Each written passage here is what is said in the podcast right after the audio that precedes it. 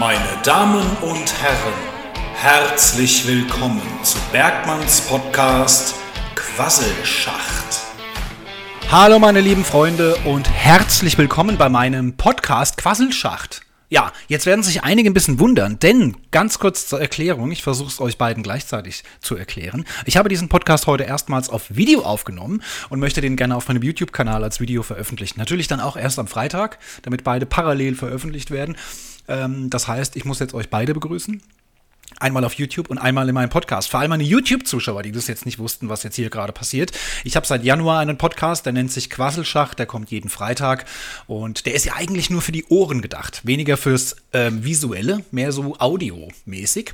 Und naja, wir kombinieren jetzt beides mal, machen heute mal exklusiv zum allerersten Mal testweise einen Videopodcast. Und ähm, ja, wie gesagt, für alle Podcast-Zuhörer, die sogenannten Schachtis, wie ich sie gerne nenne, können jetzt also gerne mal auf meinem YouTube-Kanal vorbeischauen, wenn ihr mal ähm, mich sehen wollt wie das Ganze aussieht, wenn ich meinen Podcast aufnehme.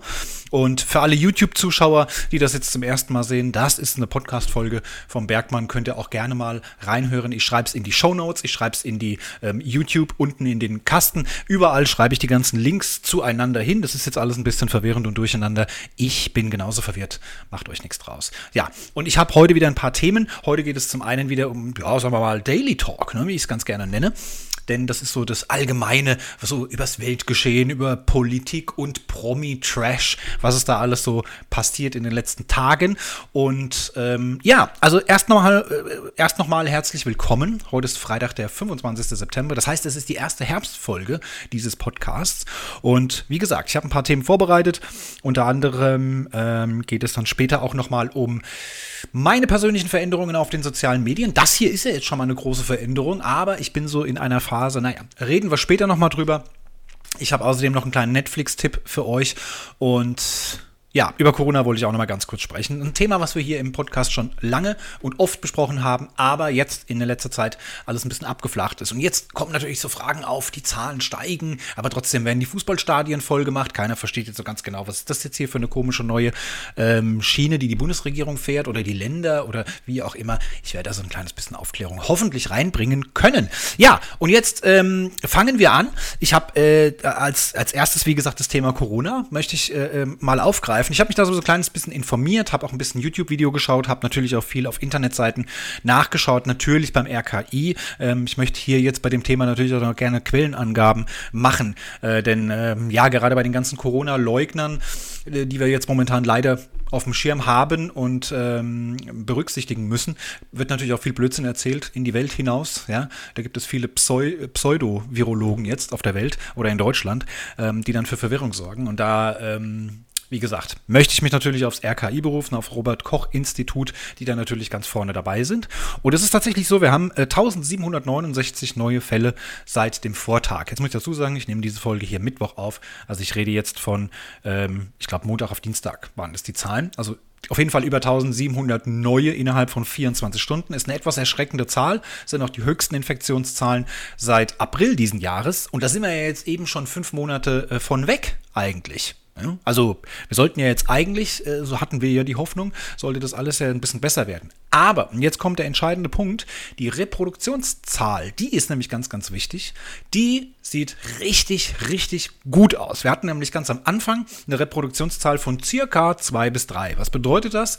Das bedeutet, dass einer, der sich infiziert hat mit dem Coronavirus, zwei bis drei andere anstecken kann. Dass das natürlich dann wie ein Lauffeuer vorangeht, die ähm, Infektionszahlen, ist natürlich klar. Und deswegen wäre es ganz, ganz wichtig, da gibt es nämlich Studien und Berechnungen, kann man ganz genau sagen, wir haben zum Beispiel in Deutschland nur 30.000 Intensivbetten, die Corona-Patienten intensivst betreuen könnten. Und das ist nicht so wirklich viel, 30.000. Ne? Das muss man eben auch mal dazu sagen. Und deswegen wären Reproduktionszahlen von zwei bis drei einfach verheerend. Ja, wir könnten Wobei ich glaube, dass wir über diesen Berg schon lange hinweg sind, aber nur noch mal kurz zur Erklärung. Wir können in Deutschland davon ausgehen, dass unser gesamtes Gesundheitssystem zusammenbricht, wenn die Reproduktionszahl bei zwei bis drei liegt und sich so viele Menschen gleichzeitig anstecken, dass eben deutlich mehr als 30.000 Intensivbetten benötigt werden. Und wenn wir die Reproduktionszahl auf unter eins drücken, das heißt, dass ein Infizierter weniger als einen anderen ansteckt, klingt ein bisschen weird, ist aber halt Mathe, ist halt so, ähm, dann können wir sicherstellen, dass alle wirklich eine ausreichende Versorgung bekommen können. Und, ähm, und da ist es eben so, dass wir jetzt momentan Zahlen haben, Reproduktionszahl, also vom 21.09., das war letzten Montag auf Dienstag, hatten wir montags 1,06.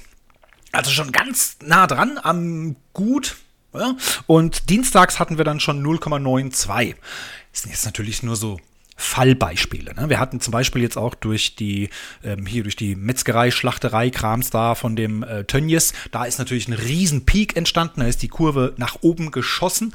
Dann hatten wir natürlich die ganzen Reiserückkehrer, weil ihr ja nicht auf meine Ratschläge hört. Ich habe euch gesagt, bleibt zu Hause mit eurem Arsch, fahrt nicht in Urlaub, aber auf dem Bergmann hört ja wieder keiner. Jetzt haben wir den Salat. Ich hab's doch gesagt, Mensch. Aber ich habe hier ja fünf, sechs, sieben Masken hängen, trage ich sie halt noch bis zu meiner Rente. Ne? Kein Thema, vielen Dank. Hauptsache, ihr hattet 14 Tage in der Sonne. Ne? Das ist manchmal echt anstrengend mit euch. Ne?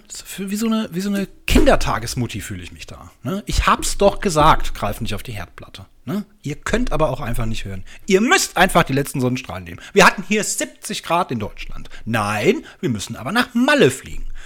Boah. Naja, auf jeden Fall hatten wir dann nochmal eine kleine Anhebung, als dann eben die ganzen Reiserückkehrer schön den ganzen Mist wieder mit nach Deutschland gebracht haben. Und ja, und jetzt ist es eben so, jetzt hört man in den Nachrichten immer weniger oder man interessiert sich vielleicht auch weniger dafür und überhört mehr, was da so in den Nachrichten über Corona gesprochen wird. Und gerade auch die Zahlen, ne, die haben jetzt monatelang, jetzt kann man es irgendwann nicht mehr hören. Aber was man immer wieder raushört, die Zahlen steigen wieder an. Ja, das ist erstmal Gefahr, Warnlampen gehen überall an. Ja, aber dann hört man auf der anderen Seite, die Fußballstadien werden wieder voll gemacht. Ne? Auch wenn nur zu einem gewissen kleinen Prozentsatz. Aber mein Verein ist jetzt zum Beispiel Eintracht Frankfurt. Die hatten jetzt wieder 6500 im Stadion. Ne? Die machen dann schon mal ordentlich Rambazamba und ein bisschen Lärm. Aber es sind halt nun mal eben 6500, die vorher die ganze Zeit nicht rein durften. Und das passt natürlich irgendwie nicht zusammen. Jetzt weiß man, Reproduktionszahl ist ganz, ganz wichtig und entscheidend. Und solange die sich um 1 herum bewegt, also 1, 1,0 oder unter 1, was noch besser wäre, ähm, umso ungefährlicher, kann man sagen, ist es eigentlich. Und äh, das war damals eben anders. Da ist die Kurve eben steil nach oben gegangen. Und jetzt ist es so, dass die die ähm, Infektionszahlen zwar steigen, aber extremst viel langsamer als damals im April. Ne? Also generell die Kurve steigt deutlich langsamer an als damals im April. Das ist einfach der ganz große Unterschied. Deswegen brauchen wir jetzt nicht in Panik ausbrechen, aber wir müssen trotzdem den Mundschutz tragen und der heißt auch nicht umsonst Mund-Nasenschutz. Der Zusatz Nase wurde nämlich für die ganzen Vollidioten gegeben, die den Mund-Nasenschutz eben nur unterhalb der Nase tragen. Das ist natürlich vollkommener Quatsch. Ne?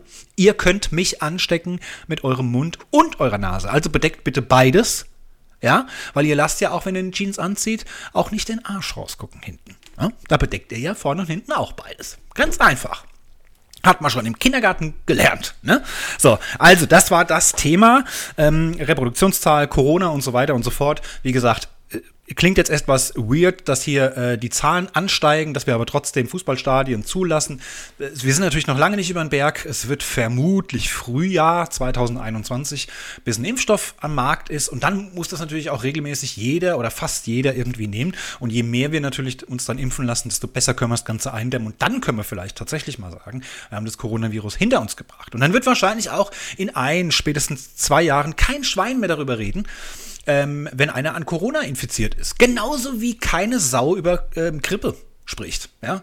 Ich hatte die Grippe. Das sagt man einfach mal so, wenn man eine Erkältung hat. Aber das richtige Grippevirus ist genauso tödlich, ist sogar noch viel tödlicher, wenn man die Zahlen sich mal anschaut, als Corona bislang.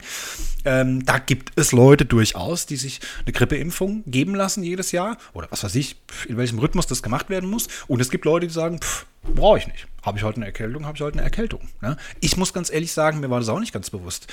Äh, der Unterschied zwischen einer Grippe und einem normalen Husten-Schnupfen wusste ich nicht. Grippe war für mich ein Begriff für Nase zu, äh, Husten, Halsschmerzen. Das war für mich der Begriff für Grippe. Ja?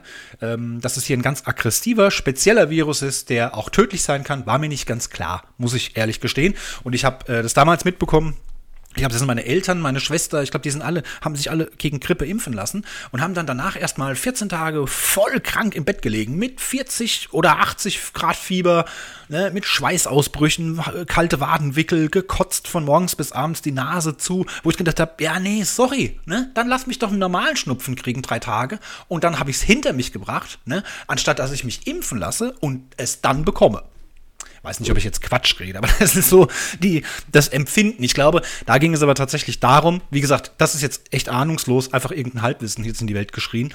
Ich glaube, da ging es wirklich darum, dass wenn du schon einen, eine Infektion im Körper hast, die aber vielleicht noch nicht so gemerkt hast und lässt dich dann impfen, dann bricht es voll aus. Ich glaube, das war das Problem. Aber das schreckt Außenstehende wie mich dann natürlich ab, dass ich sage, Grippeimpfung kannst mir mal schön wegbleiben. Mir hat ja schon meine letzte Tetanusspritze gereicht. Ne?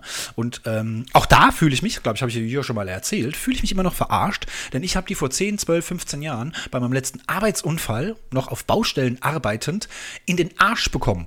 Und weil die nicht genau wussten, wie lange die letzte her ist, haben sie mir gleich zwei in den Arsch gegeben. Leute, wisst ihr eigentlich, was das heißt, wenn man eine Nadel in die Muskulatur des Arsches reinsteckt und die dann vorher auch noch sagen, locker lassen, nicht anspannen. Ja, äh, du hast gut reden. Du kriegst ja nicht gleich eine Nadel in den Arsch. Ne? Also das ist Hölle, kann ich euch sagen. Und beim letzten Mal haben die mich dann auch noch geärgert und gesagt, ich soll dann morgen kommen, soll mir hier frischen Schlipper anziehen, ne? weil muss ich ja hier den Arsch freimachen und alles. Und äh, da habe ich echt Panik gehabt vor diesem Schmerz. Ja, und dann sagt die, ja, können wir doch auch in den Oberarm machen. Und dann drückt die mir das hier einfach hier oben, eine kurze Nadel in den Oberarm. Und das hat überhaupt nicht wehgetan, wo ich gedacht habe, warum nicht gleich. Warum haben die damals meinen nackten Arsch nutzen müssen? Verstehe ich nicht. Naja, wir kommen zum nächsten Thema. Und da sind wir so ein bisschen bei Politik. Ich weiß, es gibt viele von euch, die hören sich das nicht so gerne an, interessieren sich auch nicht so für Politik. Aber, Leute, was hat denn der Friedrich Merz da wieder gerissen? Friedrich Merz, CDU-Spitzenkandidat für den CDU-Bundesvorsitz. Also auf Deutsch übersetzt, der Friedrich Merz möchte gerne nach, äh, nach Annegret Kramp-Karrenbauer, die das Amt definitiv abgeben wird, möchte Friedrich Merz CDU-Vorsitzender werden. Also Bundesvorsitzender, also für die ganze CDU. Ähm, mitunter sind hier auch noch Armin Laschet und irgendein Röttger, Röttges, ich weiß nicht genau, wie der heißt. Ähm, die wollen Vorsitzender werden der CDU. Und bei der CDU ist es eben so, die haben natürlich aufgrund der letzten Umfragen und der letzten Wahlen äh, natürlich doch immer noch die meisten Stimmen in Deutschland. So war es bislang zumindest. Und ähm, bei der CDU ist es so, der CDU-Vorsitzende hat praktisch das Vorrecht auf die Bundeskanzlerkandidatur. Sagen wir mal so. Und wir wissen ja alle, Angie Merkel ist seit 2005 unsere Bundeskanzlerin, unsere erste Bundeskanzlerin. Und sie wird, das hat sie schon angekündigt, bei den nächsten Bundestagswahlen, also nächstes Jahr im September, also jetzt genau in einem Jahr, wird sie nicht mehr als Bundeskanzlerin antreten. Das heißt, damit hat sich diese Ära Angela Merkel als Bundeskanzlerin in Deutschland definitiv erledigt. Dann bis dahin wird sie dann 16 Jahre im Amt gewesen sein, genau wie Bundeskanzler Helmut Kohl. Ähm, das sind die beiden einzigen, die so lange im Amt waren, nämlich ganze vier Legislaturperioden. Es gibt ja in Deutschland keine Beschränkung. Also sie könnte das noch 100 Jahre weitermachen oder 104 oder so. Aber nee, es war jetzt auch falsch, ne? Ist egal. Auf jeden Fall können sie das äh, noch 40 Jahre machen, wenn sie das möchte. Aber ähm, sie möchte einfach nicht mehr. Ne? Die denkt sich jetzt auch schön hier, hab die ganze Scheiße jetzt 15 Jahre gemacht. Jetzt könnt ihr gerade sehen, wie ihr mit dem ganzen Mist alleine klarkommt. Hat sich aber dann nochmal schön ein Denkmal gesetzt durch das Coronavirus, indem sie wirklich sehr besonnen und sehr, sehr gut reagiert hat. Und äh, meines Erachtens nach kann man über ihre Arbeit und über ihre ganze Politik sagen, was man will. Aber da hat sie echt richtig gut gehandelt und hat uns als, äh, als Deutschland, als Bundesrepublik Deutschland wirklich davor bewahrt, schlimmer in die Corona-Krise reinzurutschen. Ähm, auch wenn es dafür jetzt Gegner gibt und natürlich auch Kritiker, logisch, die gibt es immer. Aber wenn man jetzt mal vergleicht, stellt euch vor, wir hätten jetzt während der Corona-Pandemie Donald Trump gehabt. Ne? Ich glaube, dann sind wir alle froh, dass Merkel ähm, das in dem Fall so gut gemeistert hat. Ja, so, und jetzt wieder zurück zum Thema. Friedrich Merz will also CDU-Vorsitzender werden. Natürlich auch mit dem Hintergedanken, dass der CDU-Vorsitzende dann eben von der CDU auch als Bundeskanzlerkandidat bei den nächsten Bundestagswahlen vorgeschlagen wird. Das heißt, er will auf, auf Deutsch gesagt Bundeskanzler werden. Ne? Wollen wir mal ganz klar so festhalten. Und jetzt wurde ihm eine Frage gestellt von einem Journalist. Ich muss aber vorab sagen, dieser Journalist war von der Bild-Zeitung. Also, falls ihr euch gleich fragt, wer stellt denn so bescheuerte Fragen im Jahr 2020? Also, eine richtig dumme Frage auch, ne? Hier schon mal, also vorab, äh, die Erklärung, das war ein Bildreporter. Und die Frage lautete, können Sie sich einen homosexuellen Bundeskanzler vorstellen? Und damit war natürlich auf Jens Spahn anges angesprochen, angespielt, ne? auf Jens Spahn angespielt, der ja mit einem Mann verheiratet ist und ähm, da sagte Friedrich Merz, und jetzt kommt's, die Sexualität eines jeden ist Privatsache, gehört nicht in die Öffentlichkeit, ne? geht also niemanden etwas an, es sei denn, es bewegt sich nicht im Rahmen der Gesetze oder hat mit Kindern zu tun. Äh, what? Friedrich Merz wurde gefragt, ob er sich einen schwulen, homosexuellen Bundeskanzler vorstellen kann. Und er macht innerhalb eines Satzes den Sprung zur Pädophilie. Also das finde ich äh, äh, im Jahr 2020 extremst grenzwertig. Nee, finde ich sogar grenzüberschreitend. Das ist eine Wahnsinnsaussage. Er hat es natürlich durch seinen Sprecher dann später äh, öffentlich natürlich wieder revidieren lassen, dass es aus dem Kontext gerissen wurde und dass der Satz ja ganz anders gemeint war. Nämlich, dass die generelle Sexualität in der Öffentlichkeit nichts zu suchen hat. Bei Politikern zum Beispiel. Ist jedem seine Privatsache. Und es hat nichts in der Öffentlichkeit zu suchen, es sei denn, er macht ungesetzliche Sachen. Oder irgendwas mit Kindern.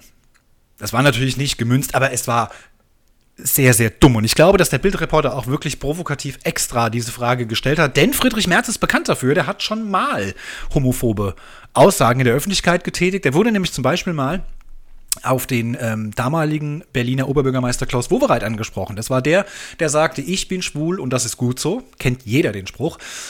Und auf ihn angesprochen sagte Friedrich Merz vor vielen Jahren schon mal, mir ist das egal, was andere Menschen machen oder im Bett machen oder sexuell, ja, solange ich nicht mitmachen muss. Boah.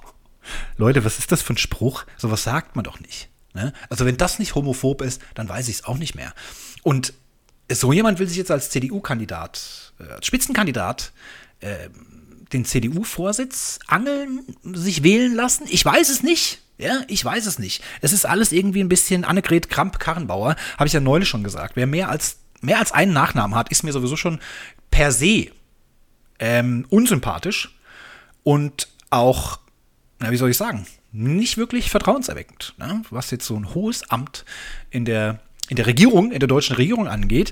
Ähm, aber die hat sich ja generell schon rausgezogen. Naja, wir sind jetzt echt mal gespannt. Ich meine, Armin Laschet ist jetzt auch nicht wirklich ein besserer Kandidat, aber wenn wir mal schauen, was die SPD macht, die sind ja permanent mit Negativschlagzeilen. Ähm, ja, machen die von sich reden. Aber über das Thema haben wir auch schon gesprochen. Ich wollte nur hier nochmal diesen homophoben Satz von Friedrich Merz zum Besten geben. Ich fand es wieder unfassbar wahnsinnig, wie man sowas Dummes, Dummes einfach nur sagen kann.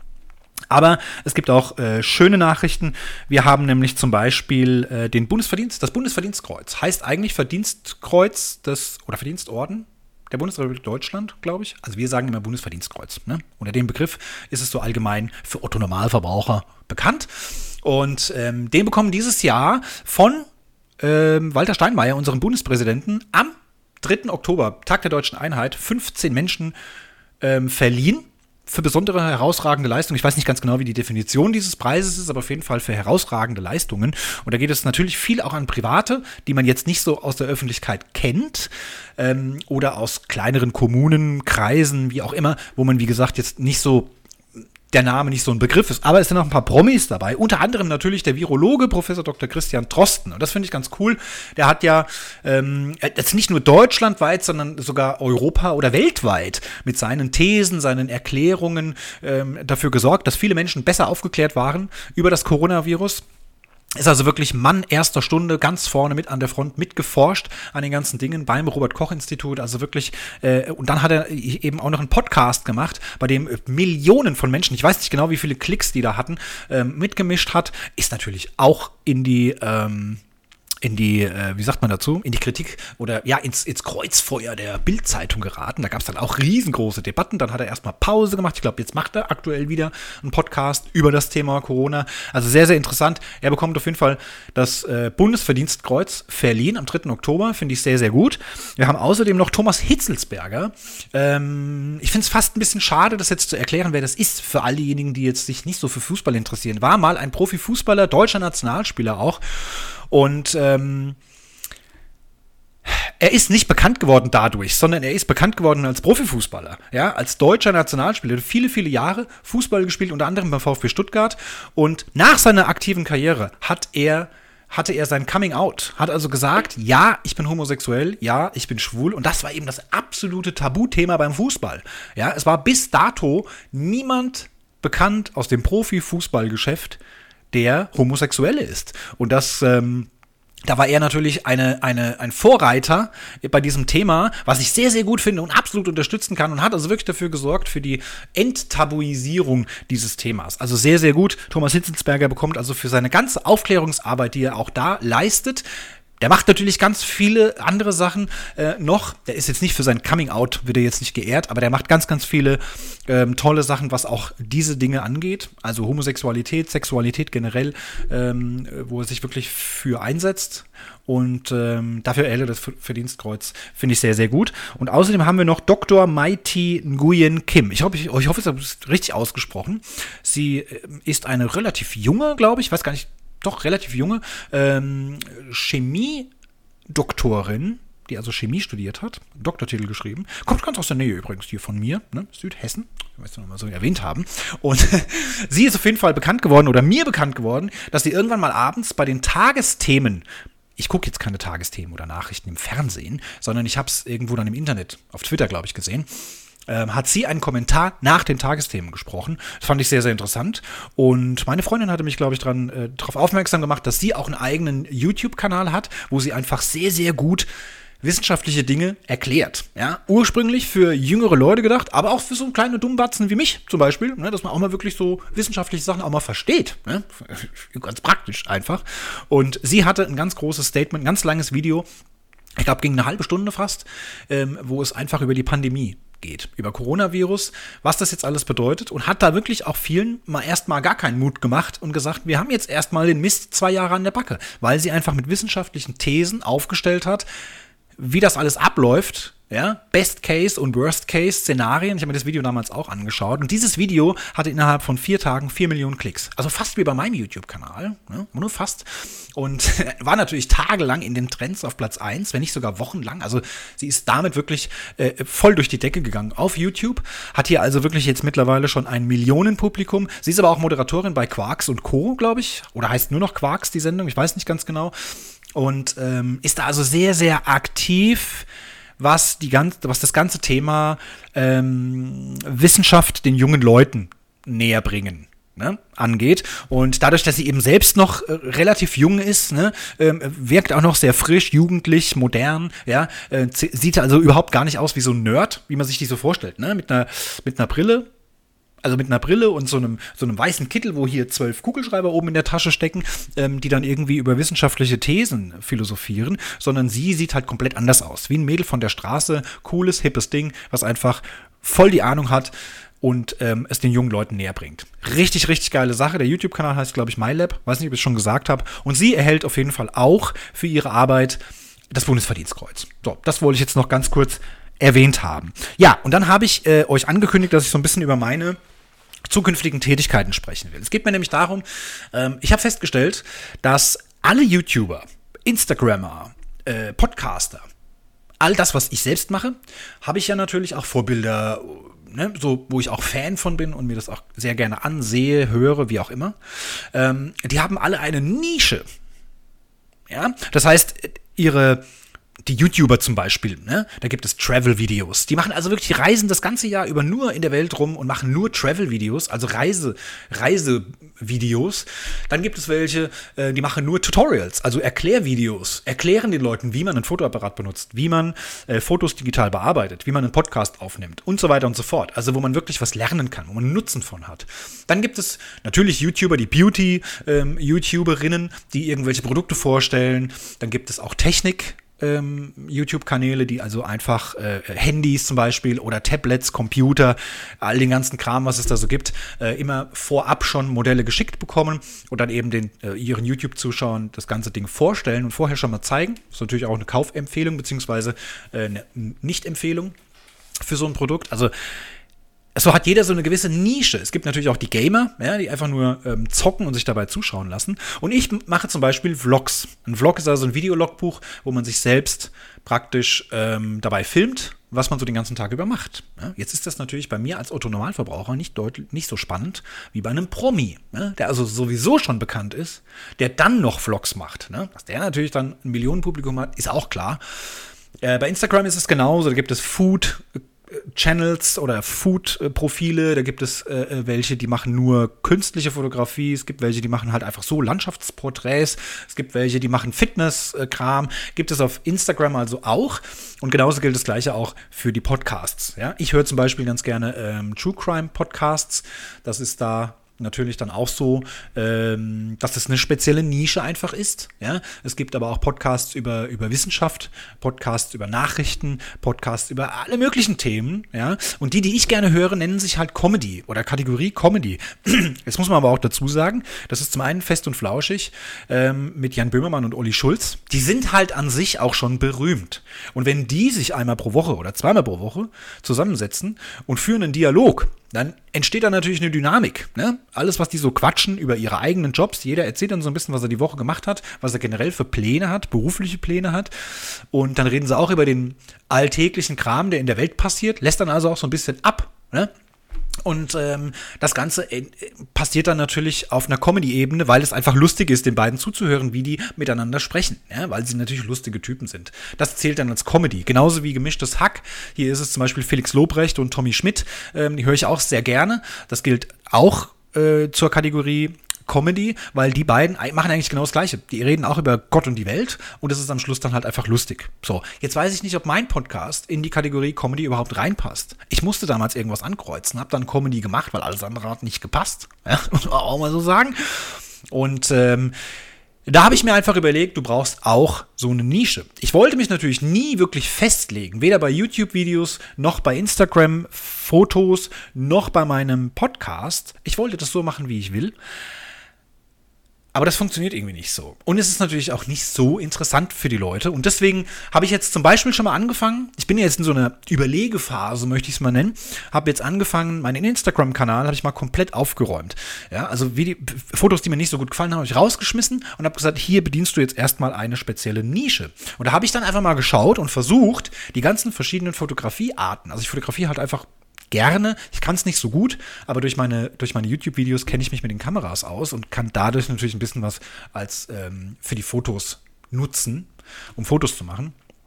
Und da habe ich dann mal geschaut, in welche Kategorien fallen denn meine bislang gemachten Fotos. Ja, da war dann also Street Photography, also Straßenfotografie, da war Tierfotografie, da waren Porträts, da waren Stillleben, ähm, Naturfotografie. Das war ja ganz, ganz vorne mit dabei. Ja, also ich habe gefühlt jedes zweite Foto irgendwas mit Natur, Blumen, Bäume, Pflanzen, sowas halt. Und dann habe ich das einfach mal eine Strichliste gemacht und habe gesehen, okay, also die meisten Fotos, die ich generell so, ohne das vorher geplant zu haben, mache, sind Naturbilder, Naturfotografie und Street Photography. Street Photography, Street Photography habe ich jetzt nicht so viel gehabt bislang, aber finde das ein super spannendes Thema und habe voll Bock drauf. Habe jetzt auch mal gesehen, was man damit alles machen kann und wie das alles so funktioniert.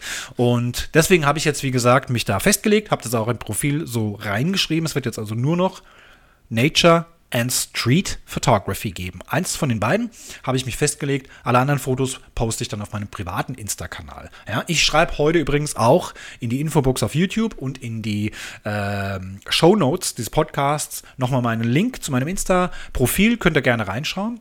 Und ja, jetzt bin ich natürlich so ein bisschen am Überlegen, wie mein YouTube in Zukunft aussehen wird. Heute ist Freitag. Ich hatte versprochen, es gibt jetzt jeden Sonntag wieder ein Video. Ich muss ganz ehrlich gestehen, ähm, ich werde das Video hier am heutigen Freitag veröffentlichen und habe zu wenig Videomaterial. Ja, es ist jetzt Mittwoch. Morgen habe ich meine Kids, anschließend muss ich Koffer packen und mich vorbereiten. Freitags gehe ich arbeiten und anschließend fahre ich zur Freundin. Da ist nicht mehr so viel mit Video aufnehmen. Am Wochenende werde ich definitiv was aufnehmen, ganz sicher sogar. Das heißt, übermorgen, also am jetzigen Sonntag, den 27.09., wird es kein Video geben, aber die Woche drauf gibt es dann wieder eins. Das sei schon mal vorweg gesagt. Ähm, ich habe heute zum Beispiel 20 Minuten Zeit gehabt zwischen zwei Terminen, wollte kurz die Drohnen steigen lassen. Speicherkarte zu Hause gelassen. Kannst du nichts aufnehmen. Ich hätte mit der rumfliegen können, aber ich hätte halt einfach keine Aufnahme gehabt. Ne? Das ist so ein bisschen mein Problem. So, und jetzt möchte ich zum, äh, zum letzten Punkt kommen. Ich habe heute ziemlich viel gelabert. Wir sind schon bei über einer halben Stunde oder knapp einer halben Stunde. Ähm, und der letzte Punkt ist heute mein Netflix-Tipp. Den möchte ich euch gerne noch präsentieren, weil wir einen ganz kurz einen Einspieler bringen. Der Quasselschacht Serientipp. Ja, und ich habe äh, dieses Mal etwas, ist nicht ganz so Mainstream. Mein ähm, Serientipp ist diesmal, geht es um Netflix, aber das ist das, was ich aktuell gerade schaue. Und äh, jetzt nicht erschrecken, es heißt Hitlers Kreis des Bösen. Ja, warum schaue ich das? Weil ich ähm, schon, schon immer viele Dokumentationen über Hitler, über den Zweiten Weltkrieg, über den Holocaust äh, gesehen habe, weil es für mich immer noch unverständlich ist, wie so etwas damals überhaupt entstehen konnte. Wie konnte ein kleiner, offensichtlich dummer Mensch so weit kommen, dass er ganz Europa einnimmt, sechs Millionen Juden tötet und darüber hinaus die ganze Welt, fast alle Nationen der Welt, in einen Weltkrieg stürzt. Das ist für mich immer noch nicht ganz nachvollziehbar und deswegen bin ich da ein bisschen wissensdurstig, was dieses Thema angeht. Und Hitlers Kreis des Bösen hatte mich erst ein bisschen abgeschreckt, weil die Fotos, die man gesehen hat, einfach ganz komisch aussahen. Also ich meine, wenn ich mit sowas mit Schauspielern machen will, gibt es wirklich Leute, die so ähnlich aussehen wie die tatsächlichen Charaktere damals ähm, oder die Protagonisten. Und äh, da waren einfach Fotos, wo ich gedacht habe, die sehen ja überhaupt nicht so aus wie die echten. Es hatte mich ein bisschen abgeschreckt. Ich habe jetzt aber mal reingeschaut. Also es gibt zehn Folgen, a 52 Minuten. Und ähm, ich habe so viel, allein in den ersten vier Folgen, schon so viel Neues gelernt, was mir bis heute noch gar nicht bewusst war. Nämlich, dass die zum Beispiel bei den ersten Reichstagswahlen, bei denen die NSDAP angetreten aufgetreten ist, nur 2% bekommen haben. 2%! Ja, die haben riesengroße Propaganda vorher gemacht, haben nur 2% bekommen. Und selbst bei der nächsten Reichstagswahl haben sie wieder eine, eine Niederlage eigentlich eingesteckt. Ja, also diese Dinge fand ich ganz interessant, weil ich das so noch nie gehört hatte. Man hat also wirklich ganz, ganz vieles Neues gelernt. Und bei Hitlers Kreis des Bösen geht es also jetzt nicht in erster Linie um Hitler, sondern es geht um seinen Zirkel, der ähm, um ihn herum sich befindlichen Personen, Entschuldigung, oder Protagonisten, wie ich es eben schon so schön gesagt habe, ist nur das Wort gelernt. Ne? Und da geht es nämlich um Göring, um Himmler, um Goebbels, äh, um Rudolf Hess, diese ganzen Menschen, die ganz nah um ihn herum waren und eben Schlüsselfiguren damals hatten. Ähm, denn was man oftmals nicht weiß, dass die sich alle untereinander spinnefeind waren. Der eine hat den anderen ausgebotet. Am Anfang ist sogar einer getötet worden, weil andere sich verschworen haben gegen den und haben, ne, der eine den anderen, jeder wollte seine eigene Machtposition äh, und ganz, ganz nah an Hitler ran, äh, wollten sie sich hier ihre Machtposition sichern. Also es ist echt sehr interessant, was da im Hintergrund abgelaufen ist. Basiert also wirklich auch auf historischen, äh, tatsächlichen Daten. Das sind ganz viele Historiker, englische, also es ist eine britische Serie, sind äh, britische Historiker, die darüber erzählen. Äh, wird aber alles übersetzt, beziehungsweise unten mit Text. Ähm, und die restlichen Szenen, diese filmischen Szenen, die sind dann eben auch ähm, mit deutschem Text besprochen aus dem Off sage ich mal. Äh, also ich kann es nur empfehlen, wer sich für dieses Thema interessiert oder wer noch nicht genügend äh, von diesem Thema weiß, der sollte sich das anschauen. Zehn Folgen, a 52 Minuten. Ich schlafe immer nach einer Viertelstunde ein, muss also am nächsten Tag wieder zurückspulen, wieder gucken, was kenne ich noch, was kenne ich nicht und da weiter gucken. Es zieht sich bei mir also noch ein paar Wochen. Bis dahin wird es nämlich keine Netflix-Tipps geben. Und äh, ja, ansonsten würde ich sagen, wir sind jetzt bei ja, über 33, 35 Minuten würde ich sagen, sind wir angekommen. Äh, das war mein erster Videopodcast auf YouTube und auf äh, Spotify, Apple Podcasts, wo auch immer, auf ganz vielen Podcast-Plattformen. Ich freue mich, dass ihr alle da wart. Ich bin jetzt echt mal gespannt, wie die ähm, Zuhörer- und Zuschauerzahlen jetzt schwanken, ob ähm, da jetzt die Einschaltquote vom Podcast jetzt rüberwandert zu YouTube. Ich bin echt gespannt. Ihr könnt mir sehr, sehr gerne Feedback dalassen. Ihr könnt mir als Podcast-Zuhörer gerne schreiben an podcast.derbergmann.net und äh, für die YouTuber für die YouTube-Zuschauer könnt ihr mir natürlich gerne unten in die Kommentare schreiben. Wie gesagt, am Sonntag gibt es kein Video. Schaut auf meinem Instagram-Kanal vorbei. Und ähm, ich freue mich, dass ihr da wart. Vielen, vielen herzlichen Dank. Macht's gut. Bis zur nächsten Woche. Den Podcast, den gibt es definitiv nächsten Freitag wieder. Wie gesagt, ab Mitternacht auf Spotify und sonst anderen Plattformen auch noch verfügbar. Schaut auf meiner Website vorbei, da findet ihr alles. Und wie ich am Podcast immer am Ende sage, bleibt mir nichts anderes zu sagen als Schicht im Schacht.